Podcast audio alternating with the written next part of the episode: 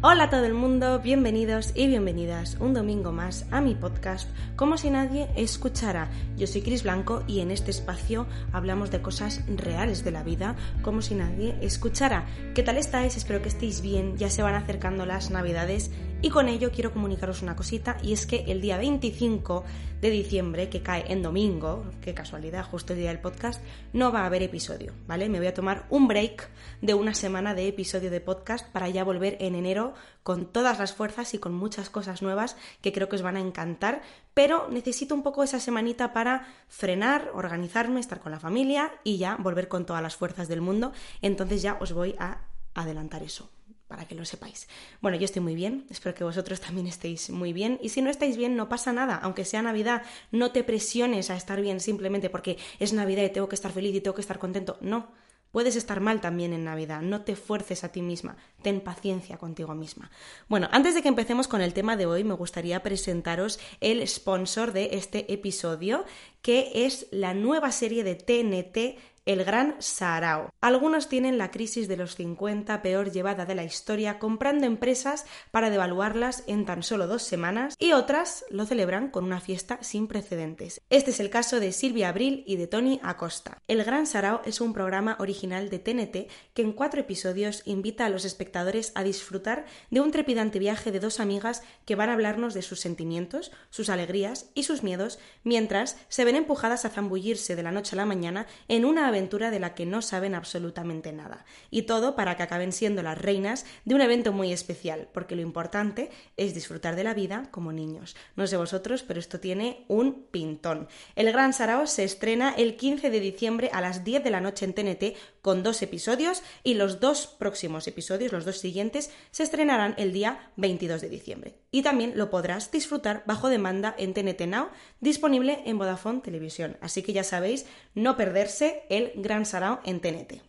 Ahora sí que sí, vamos con la temática del episodio de hoy. El otro día estaba en Instagram, eh, como de costumbre, pues viendo, ¿no? Bajando el feed, y vi un post de una cuenta que sigo que me encanta, que se llama We Are Not Really Strangers, que suben frases así como muy sentimentales en inglés.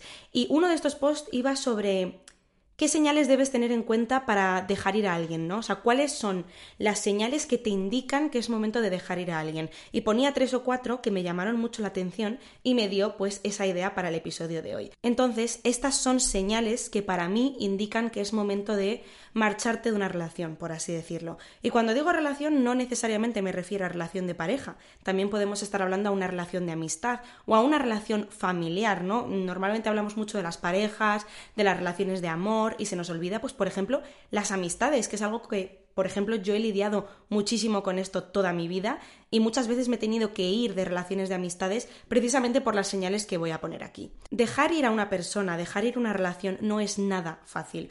Muchas veces eh, decimos a las personas, tía, pero ¿por qué sigues en esta relación si te trata fatal? Es que no lo ves, es que tal. Desde fuera es muy fácil verlo. Desde fuera es muy fácil ver que, que una persona no hace bien a la otra. Es muy fácil ver que mm, esa persona tiene que marcharse de esa relación. Pero cuando estás dentro de esa relación, cuando estás embebida, cuando estás enamorada o cuando simplemente estás muy acostumbrada a la otra persona o cuando tienes mucho miedo a irte de una relación o mucho miedo a estar sola, no es tan fácil, ¿no? Entonces, a veces necesitamos que alguien nos sacuda un poco y nos dé unas señales y unos, unos pequeños como unas pautas que nos indiquen, oye tía, date cuenta, ¿no? Date cuenta que esto es lo típico. En primer lugar, es momento de que dejes ir a esa persona cuando ya no te sorprende su comportamiento, ya no te cabrea, ya no te enfada, ya no te enfurece, simplemente estás agotada, cansada.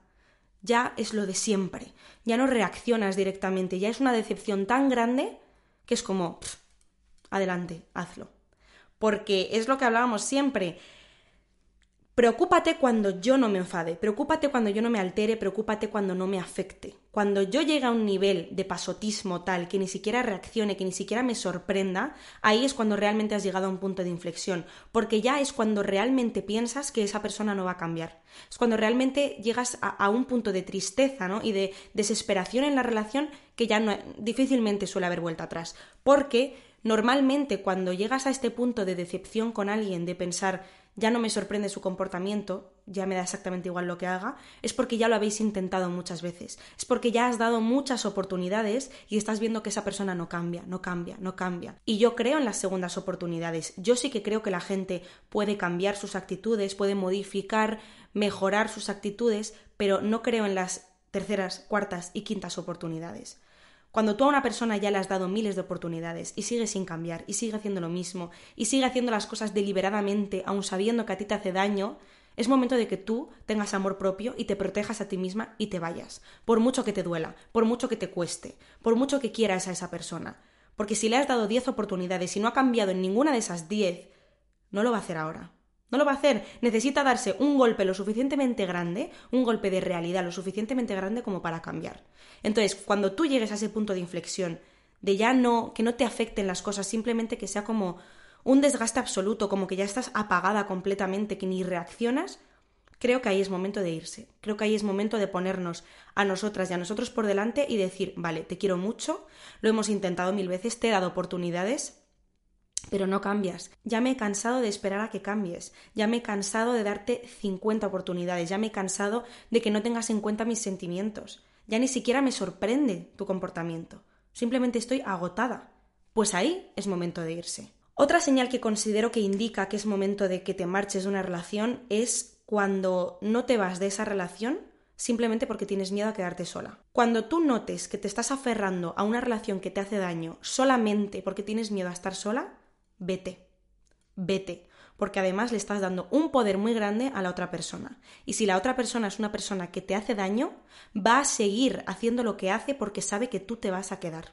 Sabe que tú estás lo suficientemente desesperada y que tienes el suficiente miedo a estar sola como para seguir haciendo daño, como para seguir teniendo esas actitudes que tanto te duelen, porque le da igual, porque sabe que vas a seguir ahí, ¿no?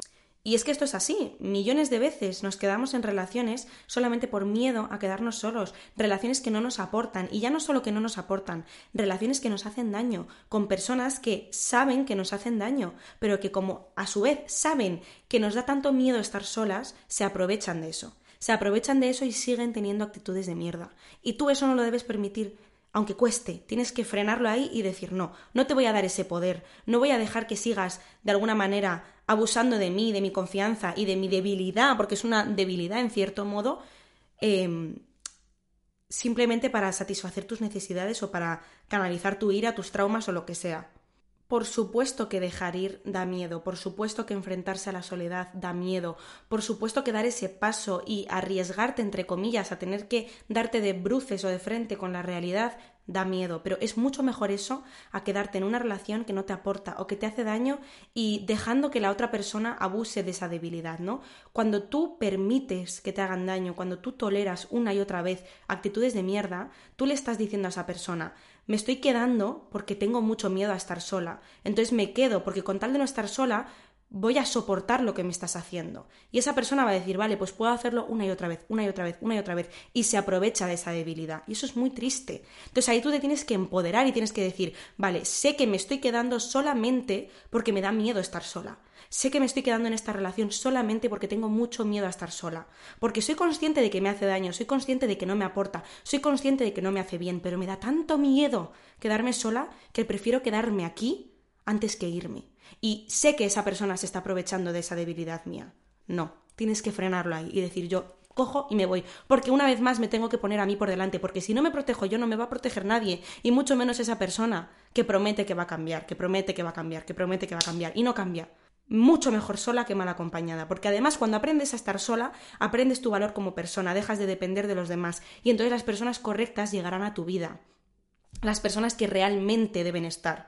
Y dejarás de conformarte con la gente, empezarás a elegir a tu círculo, empezarás a elegir con qué personas quieres pasar tu tiempo, a qué personas quieres dedicar tu energía, tu amor, tu cariño y tu todo. Y no te conformarás con gente que realmente no te hace bien. Otra señal que es importante para mí a tener en cuenta, y de hecho a mí esto me pasó muchísimo, es cuando discutís todo el rato. Y no hablo de discusiones pequeñas, no hablo de pequeños encontronazos que puedan surgir en el día a día por tonterías, hablo de discusiones. Hablo de que constantemente estéis enfrentándoos el uno al otro, de que os convirtáis poco menos que en enemigos, que esto es algo que me pasó a mí muchísimo en mi antigua relación. Yo discutía muchísimo con mi expareja, pero muchísimo, todos los días. No había día que yo no tuviera una discusión con él fuerte, grande.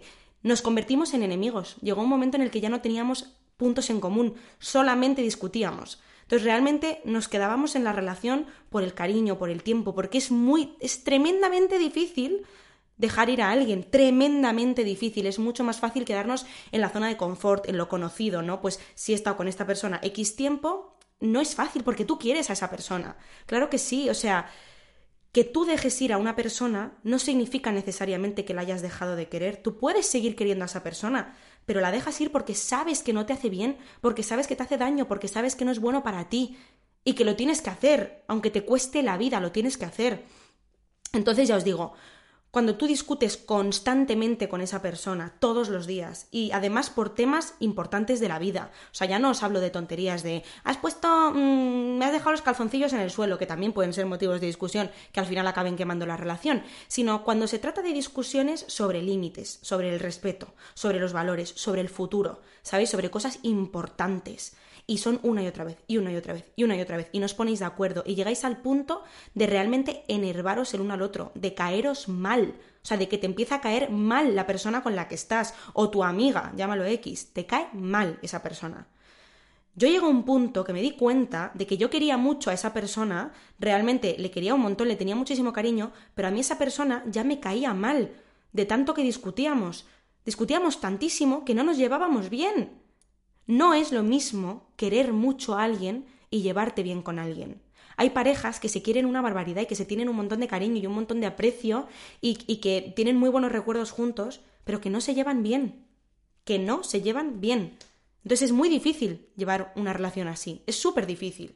Entonces hay que preguntarse por qué estamos discutiendo tanto. A mí fue la señal que me hizo darme cuenta de que la relación no iba bien, porque es que yo recuerdo yo recuerdo perfectamente que cada semana les escribía un mensaje a mis amigas de tías, hemos vuelto a discutir, tías, drama, por favor que alguien venga a mi casa, estoy llorando, hemos tenido discusión día tras día, día tras día. Evidentemente esa relación no iba a ir a ningún lado.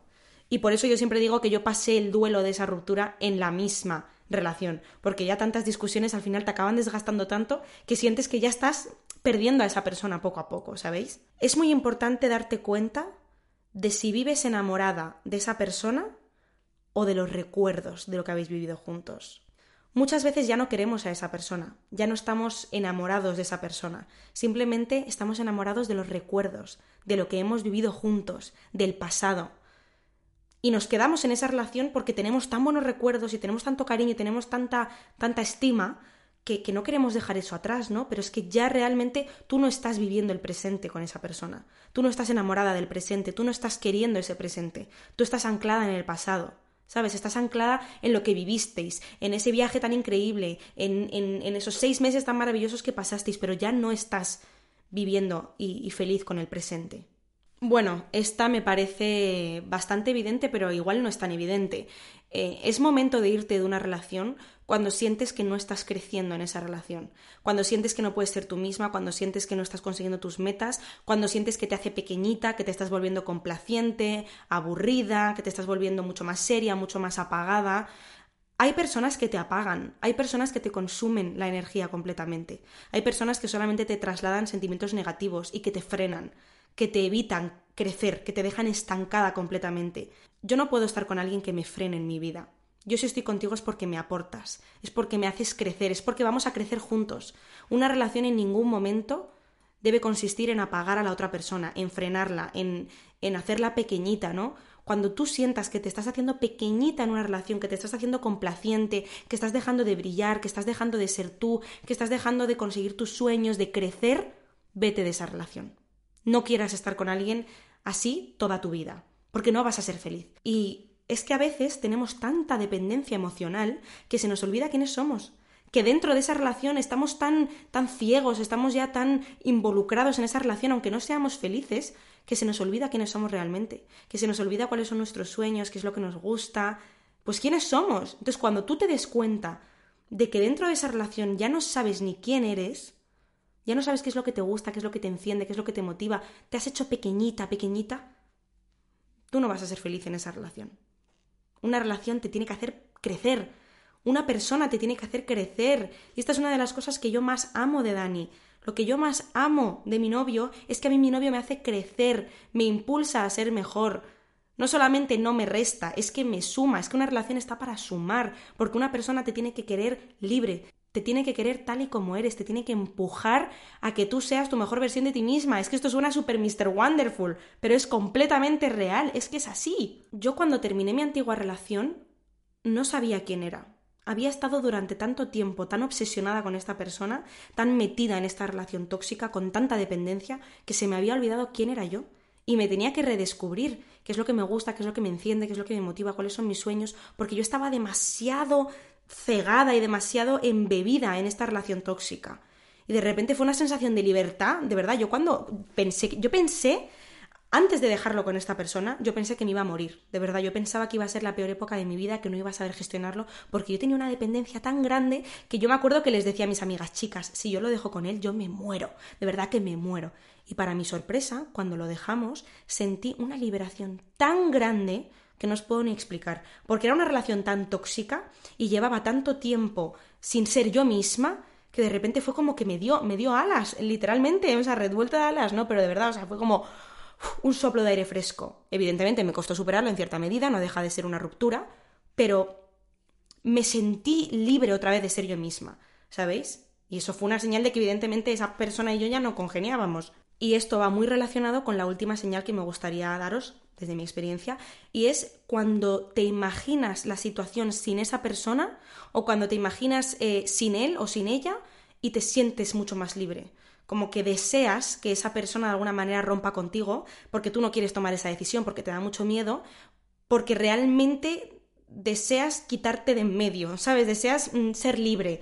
Te imaginas el futuro sin él como algo mucho mejor o sin ella como algo mucho mejor, ¿no? Y hay muchas personas que no tienen las agallas y no tienen las narices de dejar a otra persona, de poner el freno y de decir, ya no quiero estar más contigo. Y esperan y esperan y esperan a que la otra persona les deje. E incluso tienen actitudes de mierda intentando fomentar que esa persona les deje, ¿sabéis? intentando crear la situación para que la otra persona les deje y no cargar ellos con la responsabilidad de dejarlo.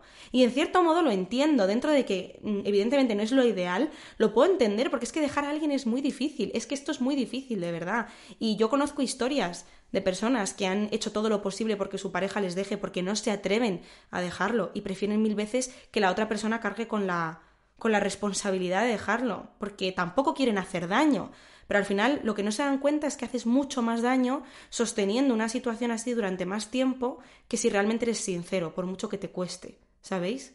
Espero que este episodio os haya gustado. Em, la verdad creo que son señales bastante indicativas. Por supuesto, todo depende de, tu persona, de la otra persona, de la relación que tengáis. Y esto es simplemente, pues, mm, contándoos mi opinión y mi experiencia como amiga virtual que soy vuestra, ya lo sabéis. Simplemente, pues, para entreteneros y para que charlemos un ratito. Y este tema me ha parecido tremendamente interesante. Así que nada, espero que te haya gustado. No nos vemos la semana que viene, nos vemos la siguiente, la del 1 de enero. ¿Es justo 1 de enero, domingo? Creo que sí. Justo el 1 de enero domingo volvemos con, digamos, nueva temporada del podcast. Habrá novedades, cosas muy guays, ya lo veréis, nuevas secciones y ojalá pues salga todo adelante, que tengo muchísima ilusión. Gracias por estar ahí. Bueno, ay, Dios mío, que me tengo que despedir del año de, con vosotros, claro. Muchísimas gracias por este 2022, me habéis dado la vida, os quiero muchísimo, os deseo unas muy felices navidades. Si no son tan felices, no pasa nada, ya vendrán navidades mejores, permítete estar mal. Feliz año nuevo, disfruta de los tuyos, abraza a los que tienes al lado, quiérelos mucho y yo te mando un abrazo y un beso enorme porque también te quiero un montón. Hasta pronto y pues eso, chao.